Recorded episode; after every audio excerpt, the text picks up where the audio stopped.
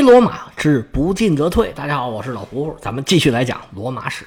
今天开书之前做一个解释，说一下我们前面提的比较多的一个地名，就是萨贡图姆。因为我们前面讲哈米尔卡刚到西班牙的时候，他扩张的势头很厉害，罗马就跟这块地方的两个希腊城邦结盟。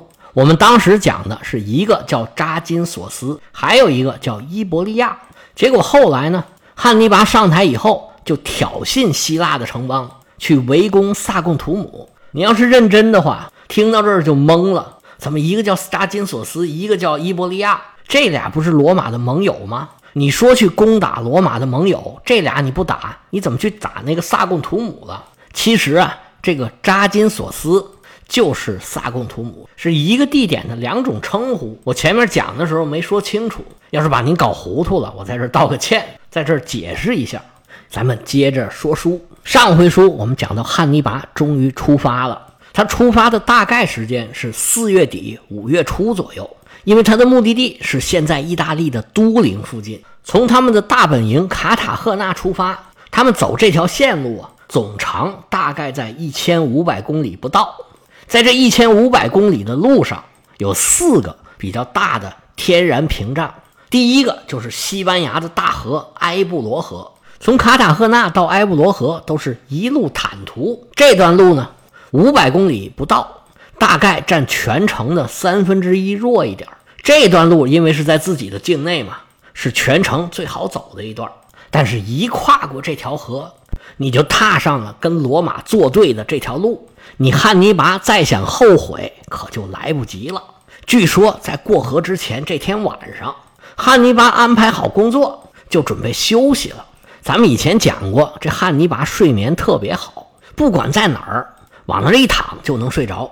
但是偏偏这晚上啊，汉尼拔就觉得自己呀心血来潮，心绪不宁，情绪还有点波动，怎么就睡不着了？但是汉尼拔人家就是汉尼拔，起来坐了一会儿，调整一下呼吸，再躺下一会儿就睡着了。睡着睡着。汉尼拔就觉得旁边站了一个人，一边叫他，一边摇他。哎，醒醒，醒醒！汉尼拔心里这个气呀，谁呀这么讨厌？明天我们就要渡河了，这大半夜的跑我这儿来干嘛来了？汉尼拔睁眼一看啊，不认识，是个小伙子，看起来呀挺年轻，但是长得呀是奔儿了瓦块，神头鬼脸，一看就不是正常人。汉尼拔就问这小伙说：“你谁呀？”大半夜的跑我这儿来干嘛来了？小伙子微微一笑，说：“大帅，我是谁，您就别管了。今天我给您当个向导，带你去看一点新鲜玩意儿。你不是要攻打罗马吗？我就带你去罗马看一看。”汉尼拔将信将疑呀，说：“罗马那么远，你能带着我去吗？”这小伙子微微一笑：“大帅，你放心吧，跟着我走，没问题，你来吧。”汉尼拔神差鬼使，站起身来就要跟小伙子走。小伙子说：“咱们要出发呀，我还得嘱咐您两句，就是你跟着我走啊，可千万别回头，这你就能顺利的到罗马。但是你一回头，到底发生什么事儿，我可不敢担保了。”汉尼拔说：“还有这个讲究吗？那可不是吗？行，说不回头，咱就不回头，走吧。”汉尼拔点点头说：“你头前带路。”俩人一前一后，可就离开了军营了。只见这小伙子这脚这个快呀，嗖嗖嗖嗖嗖嗖嗖，翻山越岭过大河，站在桥头四下望，珍珠玛瑙挂满坡。说这是汉尼拔吗？这是新货郎，东北民歌给穿到这儿来了。这小伙子走得快，哎，神奇的是啊，汉尼拔走的跟他一样快，紧紧的跟着，寸步不离。不一会儿。就越过了阿尔卑斯山，眼看就到了意大利了。这个时候，汉尼拔突然想起来：“哎，这小伙子说让我千万别回头，这到底是什么意思？我这后边到底有什么东西，还是有什么法术吗？这事儿你不想，他就不想；一想啊，就老想回头看看到底是什么。开始，汉尼拔还凭借自己的意志力在那忍着，但是这好奇心一上来啊。难免他就没忍住，汉尼拔下意识的一回头，眼前的景象吓得汉尼拔是亡魂皆冒。只见汉尼拔身后头跟着一只大大蟒蛇，说是蛇都难以形容这个怪物，这哪是蛇呀？简直就是移动的一座山呢！一双眼睛咔咔在那放光，张着大嘴，呲喽呲喽往外吐信子。更可怕的是，围绕着这条大蛇呀，有一大圈滋啦作响的闪电。只见这些闪电呢，叽里嘎啦都打到了地上，整个大地在这个闪电和大蛇的共同作用之下，嘎啦嘎啦是四分五裂。眼瞅着这裂缝冲着汉尼拔这边就裂过来了，一看汉尼拔没忍住，最后还是回头了。这小伙子一边摇头，一边来到汉尼拔的身边，说：“大帅呀，你终究啊还是一个凡人呐。”汉尼拔说：“这是什么意思啊？你不是带我看罗马吗？”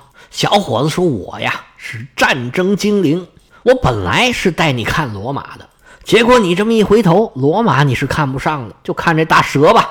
那这大蛇又是什么意思呢？这战争精灵就说呀：这个大蛇呀，就是降临到意大利的灾祸。你呀就别管那么多了，只要照着自己的意思往前走，其他的你就都交给命运吧。”汉尼拔还在琢磨这句话什么意思，只见这个地上的裂口就到了汉尼拔的身边了。汉尼拔往脚下一看，是万丈的深渊，深渊的底下是熊熊的大火。他心里是暗暗的吃惊，正准备跑，结果旁边这位神头鬼脸的精灵照着汉尼拔的胸前就是这么一推：“你下去吧！”汉尼拔一个没站稳啊！就掉入了万丈深渊，这么大个汉尼拔就让人给推到深渊里头去了。汉尼拔拼命的扑腾，结果手脚一伸，这么一蹬，醒了。原来是南柯一梦。当然了，这是一个故事，未必是真的，或者说基本上不是真的。但是这故事很好玩，它又有很强的象征意义，我就拿过来跟您讲一讲。记载这个故事的是罗马的故事大王。奥古斯都时代的一位罗马史的作者叫李维李老师，这位李老师可不得了，他用四十年时间写了一部历史，全名叫《罗马自建成以来的历史》。这书啊，一共有一百四十二卷。虽然这只是李维的著作里边啊一小部分，但是单单这部著作就已经很了不起了。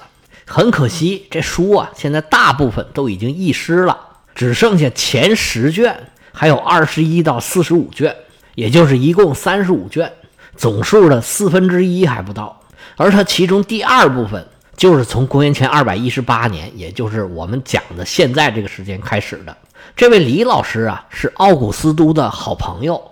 他写历史的主要作用呢，是宣扬古罗马的正能量，帮助他的好朋友罗马皇帝奥古斯都维护统治。所以他作品里面呢，有很强的说教意味。所以，记录历史的准确性，还有对历史的客观分析啊，在他书里边都不起主要的作用。而且，李老师呢特别痴迷于讲故事，他的历史里边充满了戏剧性，这就让他作品的史实价值打了折扣。但是对于当时的主旋律，呃，就是奥古斯都时期的主旋律，还有当时罗马人是怎么想的，对于这方面的研究是很有价值的。他的书还有一个特点。就是记录了各种的怪力乱神，经常会有超自然的力量来影响历史。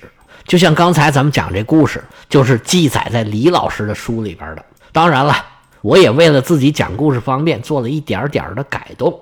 不过我觉得也不影响大局。这故事咱们就讲到这儿，咱们继续说这四道天然屏障。第一道埃布罗河，第二道是比利牛斯山。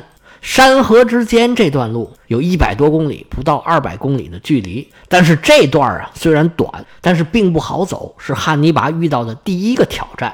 因为这段路的土著部落呢都是罗马支持的，目的就是为了限制汉尼拔他们的发展。但是汉尼拔要赶时间呢，不能跟他们在这儿恋战，所以对有些部落就进行了强攻。虽然损失很大，但是汉尼拔为了赶时间，也只能咬牙忍着。等他们到了比利牛斯山，汉尼拔放了一部分人回去，只带了五万陆军、九千骑兵，继续朝着目标开拔。过了比利牛斯山这段路啊，因为汉尼拔已经联络好了当地的一些部落，就没有什么人跟他们作对。这段路就是比较好走的。这个时候已经是七月份了。这个时候啊，罗马人已经到了马赛了。罗马执政官西比亚决定就在龙河河口以逸待劳，守株待兔，凭借龙河的天险阻挡汉尼拔前进的脚步。但是汉尼拔的大军在什么地方，准备什么时候渡河，怎么渡河，罗马人是一概不知。他们就觉得你这么大的一支军队，想要渡过这么大的一条河，那可不是件容易事儿。龙河流域的土著部落都是站在罗马人这一边的，附近又有罗马的军团，我谅你汉尼拔也不敢轻举妄动，冒险渡河。等我发现了你汉尼拔的行踪，罗马军团出动，咱们再打上一仗，不管谁胜谁负，眼前这条河你就是过不去了。西皮阿的小算盘打得挺好，觉得这件事儿自己轻松拿捏，于是就放心大胆的在马赛这儿等着汉尼拔。他们六月底就已经到了，等了一个月也没见汉尼拔的踪影。罗马人也不以为意，反正你不可能插翅膀飞过去，我就在这儿等着，我就不怕你不来。又等了差不多一个月，历史学家估计是在八月底或者九月初的某一天，汉尼拔率领着大队人马来到了龙河的河边他来到的地点是在阿维尼翁的附近。阿维尼翁这个城市现在还有，到马赛的距离呀。只有八十五公里，但是因为是河谷，这路啊顺着地形曲曲弯弯，没有那么好走。如果西比亚带着罗马军团沿着龙河的河岸往上游走，需要四天的时间。但是他们啊对汉尼拔的行踪是一无所知，完全不知道人家已经到了，他们还傻呵呵在那儿等呢。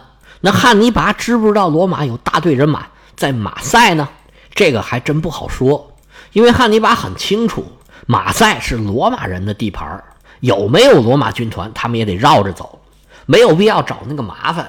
而且不管有没有罗马军团，他们都得加快脚步，抓紧时间翻越阿尔卑斯山，否则呀，一到十月份大雪封山，那再想过阿尔卑斯山就不可能了。那这么多年做的准备就泡汤了，前功尽弃呀。所以对汉尼拔来说呀，罗马人在不在都无所谓，无论如何都要赶紧过河。但是过河呀，可没那么容易。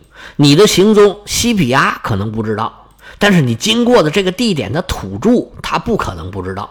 而且龙河水流湍急，对面的凯尔特人严阵以待，你这几万大军想要强行渡河，那可没那么容易。就算你过去了，也会遭遇重大损失。如果损失太大，丧失战斗力的话，你再往前翻越这个阿尔卑斯山就没有意义了。当地的土著一看汉尼拔来了，赶紧派人去给罗马人报信儿。汉尼拔带着几个人逛了一圈，观察了一下附近的地形，一边走一边琢磨怎么才能顺利渡河呢？经过一番的观察跟分析，回到营地，汉尼拔早已经是成竹在胸，把手下的军官召集起来，来来来，开个会。首先就撒出人去，在上游、下游。搜集渡河的船，不管是什么舢板呢、筏子，只要是能装人、能过河的，全都给我找过来。然后下令自己的手下，全都上山给我去砍木头，然后留一批人自己在这造筏子，能做多少做多少。这过河的不管什么工具，准备的是越多越好，为的就是赶紧把几万大军送到对岸去。主打的就是一个快字儿。OK，通知完了，你们赶紧去落实去吧。众将官说了一声得令，就退下去了。这时候，汉尼拔叫住了他的外甥，名叫汉诺，这是汉尼拔的姐姐和海军将领叫波米尔卡生的儿子。这小伙子精明强干，是汉尼拔手下的得力战将。其他人都退出去了，汉诺走到了汉尼拔跟前儿说：“舅舅，您找我有什么吩咐啊？”汉尼拔说：“你扶耳过来，你呀。”如此如此，这般这般，这么这么这么这么这么办。汉诺听了连连点头，嗯嗯嗯嗯嗯，对，好。汉尼拔交代完了，汉诺回了一声遵命，就出去忙活去了。汉尼拔在接下来的几天呢，一边监督手下的士兵造木筏，一边组织人训练渡河。看着河对岸的凯尔特人，这个害怕呀，这河这么宽。水流这么急，他们难道还敢强渡不成？这些凯尔特人紧盯着汉尼拔的动向，命令手下人一级战备，随时提防着汉尼拔过河。但是罗马人迟迟不来，让这些土著是心急如焚。那罗马人怎么还没来呀？他们还是不着急。一方面啊，他们对这凯尔特人送信儿的并不是很相信，觉得这些土著啊说话是招三不着两，给我们来一出狼来了那就麻烦了。我们几万大军调来调去的多麻烦呢。不过既然他们都送信儿来了，我们还是自己派一支军队去打探一下详情。对，就是这个主意。于是西比亚就派出了一队罗马骑兵。捋着这个龙河的东岸，也就是现在汉尼拔的这个对岸，一路北上，去打探情报。罗马侦察队我们搁下，暂时不提。单说汉尼拔，汉尼拔天天指挥队伍在这军事演习，模拟强行渡河。到了第三天，高卢人发现呢，迦太基的军队一队队排列整齐，河对岸的各种各样的小船木筏密密麻麻。排满了岸边，这些土著心里直打鼓啊！看这样，汉尼拔今天就要行动，这罗马人还没来，我们能不能顶得住啊？嗨，不怕，我们不是有这么大一条河呢吗？这河水是又深又急，他们到岸边啊，我们根本就不让他们上岸，看他们到底怎么办。那汉尼拔是准备要渡河了吗？哎，是。汉尼拔布置好手下的军队，骑着马站在河岸上。他定睛向对岸观瞧，手下就问呢：“大帅，咱们什么时候渡河呀？”汉尼拔说：“你先别着急，等我的将令。”汉尼拔率领大军就在岸上等着。对岸的凯尔特人也纳闷儿：“哎，他们等什么呢？等什么呢？等信号。”汉尼拔整好队伍，等了不多一时，就见河对岸呢，柔升起了一柱狼烟。汉尼拔哈哈大笑。一声令下，渡河。只见汉尼拔的五万大军排在岸边，派了一批最勇猛的将士，第一批上船就准备抢占滩头阵地。只见一溜小船刷刷刷刷在急流里边艰难行进，慢慢的接近了对岸。岸上的凯尔特武士先是射了一轮箭，迦太基军队早有防备，拿着大号的盾牌把这箭都给挡住了。这箭射差不多了，凯尔特武士拿着刀枪剑戟，还有大锤子、大斧子，在岸边是严阵以待。就在这时候，突然听见后边有人喊：“着火啦！着火啦！”凯尔特武士回头一看，就见自己的营地啊是浓烟四起，火光冲天。就这么一会儿的功夫，被人家给偷了家了。正在准备作战的凯尔特武士往前面看看，敌人就要过来了。回头看自己的营地着火了，正在他们进退两难，不知道怎么办才好的时候，突然斜刺里不知道哪儿冒出来一支迦太基的军队，如狼似虎，从斜刺里就杀出来了。